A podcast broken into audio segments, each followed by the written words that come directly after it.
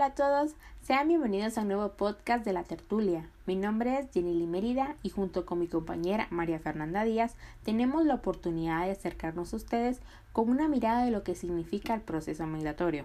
Así que, sin más preámbulo, bienvenidos al podcast El estigma de las caravanas migratorias. Salida del vuelo Iberia 8 C63 con destino Madrid. Señores pasajeros, embarquen por la puerta número D65. Al recordar el sonido del abordaje del avión, recuerdo la primera vez que viajé, el porque era un sentimiento muy bonito el, el querer ir a conocer un lugar nuevo, la experiencia de, de todo lo que iba a ir a aprender, a conocer, a caer a tierras desconocidas, ¿verdad? Era, era un sentimiento muy bonito el, el tener esa experiencia para poder conocer, ¿verdad?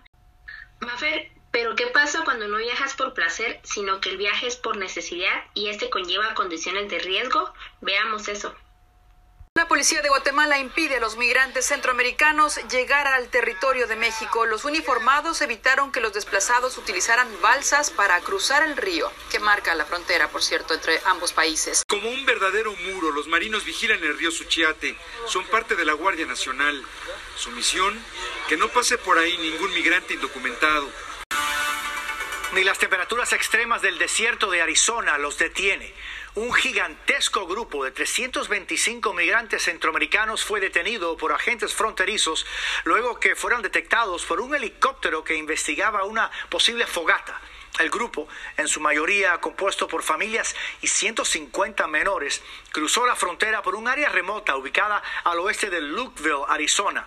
Tienes razón, es muy importante platicar de aquel viaje que es dado por necesidad, en donde una persona toma sus cosas, deja a su familia a un lado, deja a sus amigos, deja sus sueños y se adentra a un viaje en donde espera tener una mano amiga que lo ayude en este nuevo comienzo.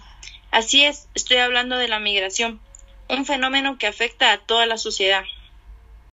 La historia de la humanidad es una de las historias de grandes migraciones a través de las cuales el ser humano se ha ido desplazando desde sus lugares de orígenes hasta poblar prácticamente todo el planeta. Y más allá de que las migraciones acompañan al hombre desde el inicio de la humanidad, es importante mencionar que en cada periodo histórico y en cada contexto van asumiendo un sentido diferente. Las motivaciones para migrar son muy variadas. Oportunidades económicas, motivos familiares, desastres naturales o conflictos hermanos son algunas de las razones que mueven a la gente a cambiar de lugar de residencia. Además, la globalización ha impulsado el ánimo de, las personas por migrar. ¿No lo crees? Con la tecnología nos es más fácil conocer la vida en otros países y conocer la experiencia de otras personas que han migrado. Sin embargo, en este mundo globalizado, la migración parece un fenómeno fuera de control que amenaza la seguridad de las naciones y ha despertado un sentimiento antimigratorio. Como ya lo mencionaste, las motivaciones que llevan a la decisión de, de emigrar son amplias. A pesar de que existen múltiples razones por las cuales se da la migración, la decisión personal es la principal. El migrante abandona su país de forma voluntaria por diversas causas, como pueden ser los motivos económicos, por razones familiares o por el simple hecho de buscar el sueño americano. Pero también la violencia es un aspecto que influye en la migración, específicamente en el Triángulo Norte, donde se encuentra Guatemala, Salvador, en donde los índices de violencia crecen día con día. Cuando una persona decide emigrar, se somete a situaciones de riesgo, como realizar caminatas en lugares peligrosos, cruzar ríos, pueden ser utilizados como contrabando y trata de personas, así como se enfrentan a los carteles de narcotráfico que controlan las zonas migratorias.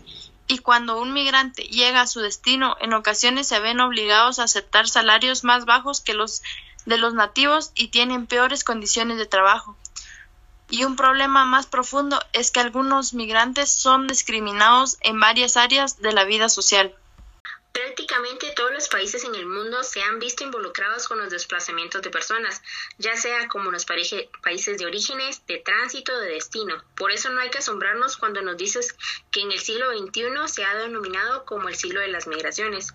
Un ejemplo claro de esto son las múltiples caravanas de migrantes hondureños que han surgido en los últimos dos años. Exacto, de eso te quería hablar.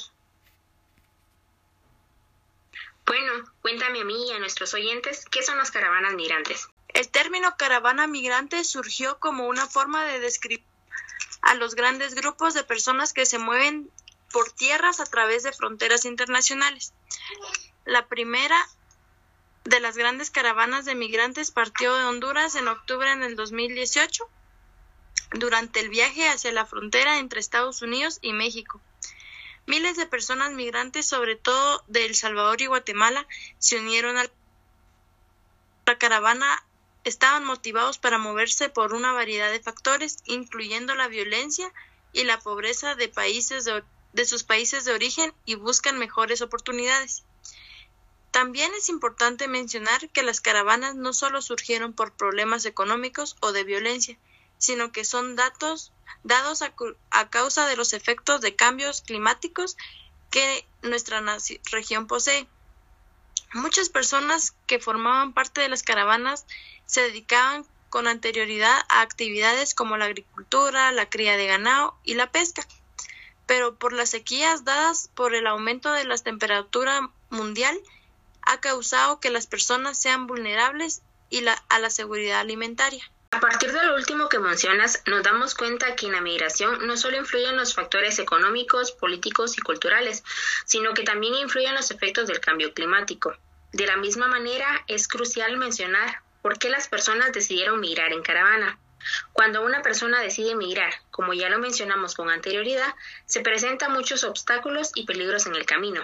Es por eso que las personas de esta caravana decidieron migrar en grupos porque consideraron que migrar en caravana les facilitaba el proceso migratorio, porque al estar en grupos mayores se encuentran más protegidos ante los delitos que se les pueda presentar en el camino. Sí, y de la misma manera es importante conocer la respuesta de los estados ante las caravanas. En 2018, el gobierno de los Estados Unidos desplegó a unos 7.000 oficiales militares en su frontera con México.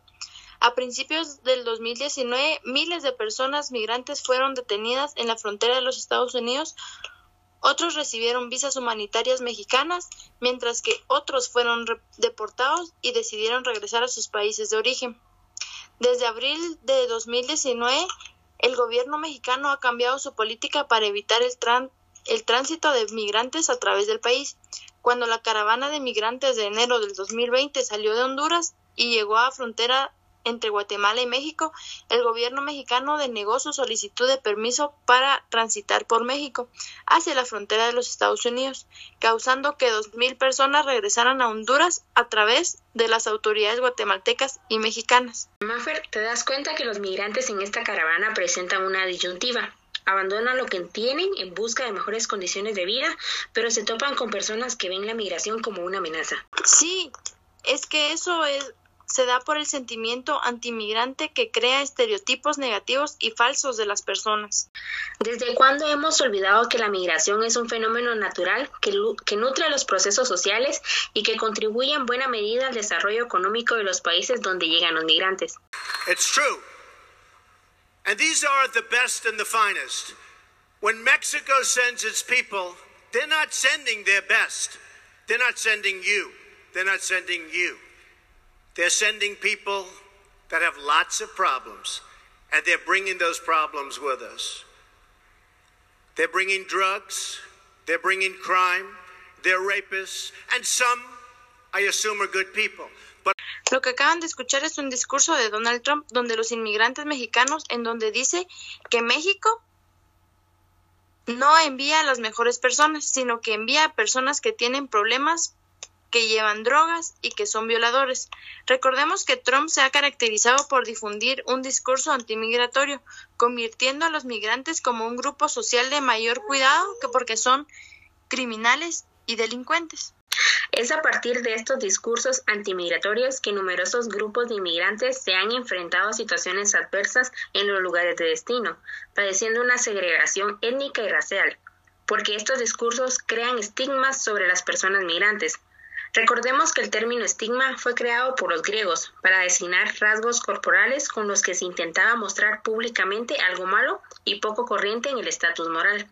En general, los estigmas consistían en cortes o quemaduras en el cuerpo que advertían que el que las tenía era un esclavo, un criminal o En la actualidad los estigmas están muy claros. Como sociedad determinamos los medios para categorizar a un individuo.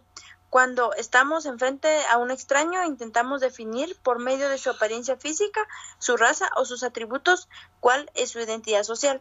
Y a partir de eso hacemos suposiciones de cómo es la persona.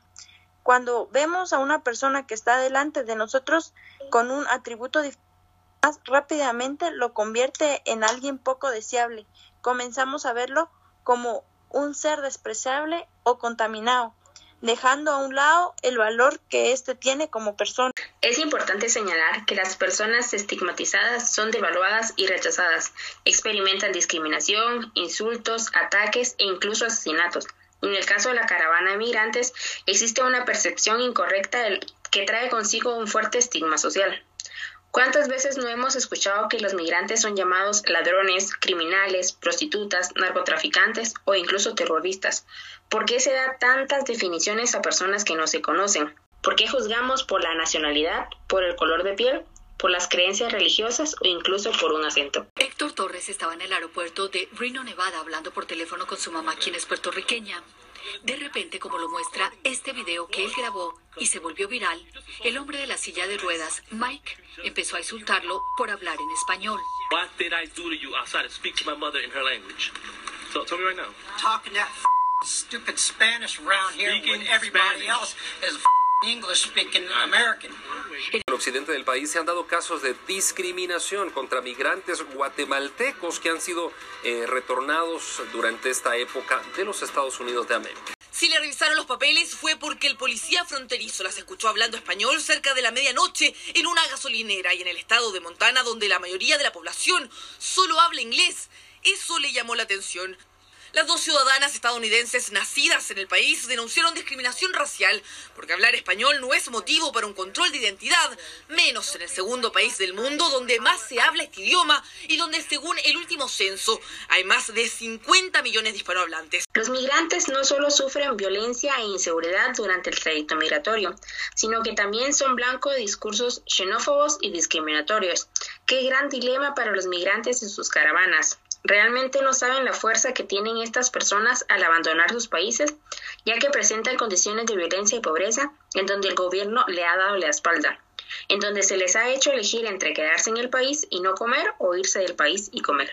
Exacto, los migrantes no solo sufren violencia e inseguridad durante la travesía migratoria, también presentan incertidumbre, miedo, miedo, ansiedad, desesperación y pánico al enfrentarse a este nuevo ciclo de vida en donde las circunstancias ajenas los obligaron a dejar su país de origen. En este nuevo ciclo, como ya lo mencionamos, se presentan discursos antimigratorios que crean los estigmas que desvalorizan la vida de los migrantes. Por estos discursos antimigratorios y discursos de odio se han manifestado gracias a los medios de, de comunicación, ya que generan estereotipos y estigmas sobre la migración. Estoy de acuerdo contigo. Los medios de comunicación juegan un papel importante en la construcción del racismo y la transmisión de las actitudes racistas. Estos, por supuesto, tienen muchos roles. Informan, forman y transforman cómo los ciudadanos perciben las realidades difundidas por ello. Recordemos que estos tienen mucha influencia en el pensamiento de los ciudadanos, porque hoy en día nuestra sociedad está influenciada por el constante bombardeo de información que a través de los medios nos presentan. La información nos llega de los distintos sucesos sociales, políticos, económicos o culturales y pueden hacer que las personas cambiemos nuestra forma de pensar con respecto a la realidad que nos rodea. Es sustancial analizar cómo a través de los medios de comunicación decriminaliza a los migrantes y de eso se centra por el uso del lenguaje como un mecanismo de control y de persuasión. Las palabras utilizadas por ellos tienen un fuerte impacto negativo, ya que pueden generar en la población nativa una actitud de rechazo y racismo. Esto ha provocado que los distintos estados impongan barreras cada vez más duras a la migración internacional. Los medios de comunicación se han encargado de crear una polarización entre los migrantes y el resto de la sociedad. Se crea un nosotros y un ellos, considerando que nosotros somos superiores a ellos. Somos un grupo dominante, somos avanzados, somos más democráticos, somos más inteligentes, entre atributos que nos hacen ser superiores. Pero si lo piensan bien, esta polarización realmente lo podemos denominar como racista, ya que no promueve un respeto a la diversidad, no se promueve la tolerancia y la solidaridad, sino que se promueve un discurso de racismo y xenofobia. Los medios de comunicación realmente ejercen influencia en la opinión pública. Ellos deciden y controlan quién aparece en el periódico o en la televisión y cómo. Al mismo tiempo, por su selección de temas y sus estrategias. Ellos tienen el control parcial sobre la información de los conocimientos, actitudes e ideologías del público. Estos han influido en el rechazo de los migrantes, ya que crean pizcas de xenofobia. Yaneli, casi se nos acaba el tiempo del programa, pero antes de terminar quisiera saber, de manera personal, ¿crees que los medios de comunicación han influido a tu persona a tal grado de tener actitudes racistas o xenófobas? Si me lo preguntas a mí, considero que no. Yo estoy consciente de mis actos, estoy consciente de que vivo en una sociedad diversa en donde todos merecemos respeto. Por eso trato de cuidar mi lenguaje cuando me presento en los diversos grupos de sociedad. Estoy consciente que la migración ha formado parte de nuestro desarrollo y que los migrantes son personas iguales a ti y a mí y que merecen el mismo respeto. Pero dime tú, ¿has tenido actitudes racistas o xenófobas? Realmente me dejas pensando y reflexionando si en algún momento de mi vida he tenido las actitudes de racismo o xenofobia, y con, y con toda sinceridad te puedo responder que no. ¿Sabes por qué? He crecido en un lugar fronterizo y crecer en la frontera ha hecho que reflexione sobre los obstáculos que enfrenta la comunidad migrante, cambiando mi pensamiento y percepción sobre esta. Es interesante conocer y ver las diversas opiniones que se forman las personas con respecto al proceso migratorio. Para finalizar, solo quiero que recordemos que el, que el trayecto que enfrentan los migrantes, además de ser peligroso, se ven afectados por actitudes y comportamientos negativos por parte de la población con la que están en contacto. Por eso los invito a pensar y reflexionar sobre los estigmas de los migrantes que los migrantes han recibido a lo largo de la historia. Realmente ellos Realmente ellos son ladrones, criminales, prostitutas, narcotraficantes e incluso terroristas o solo son víctimas de prejuicios y estereotipos. ¿Por qué damos tantas definiciones a las personas sin conocerlos y los condenamos solo por haber nacido de un, de un país que no posee las condiciones dignas para vivir? Exacto, Mafel. Es muy importante reflexionar sobre los estigmas que se han creado en torno a la migración. Al final, todos somos migrantes y nadie merece ser juzgado, porque la vida da un montón de vueltas. Y recuerden, mirar es un derecho.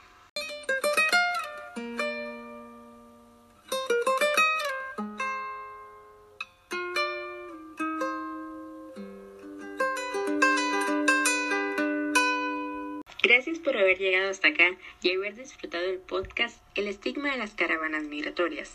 Nos oímos en una próxima ocasión. Hasta pronto.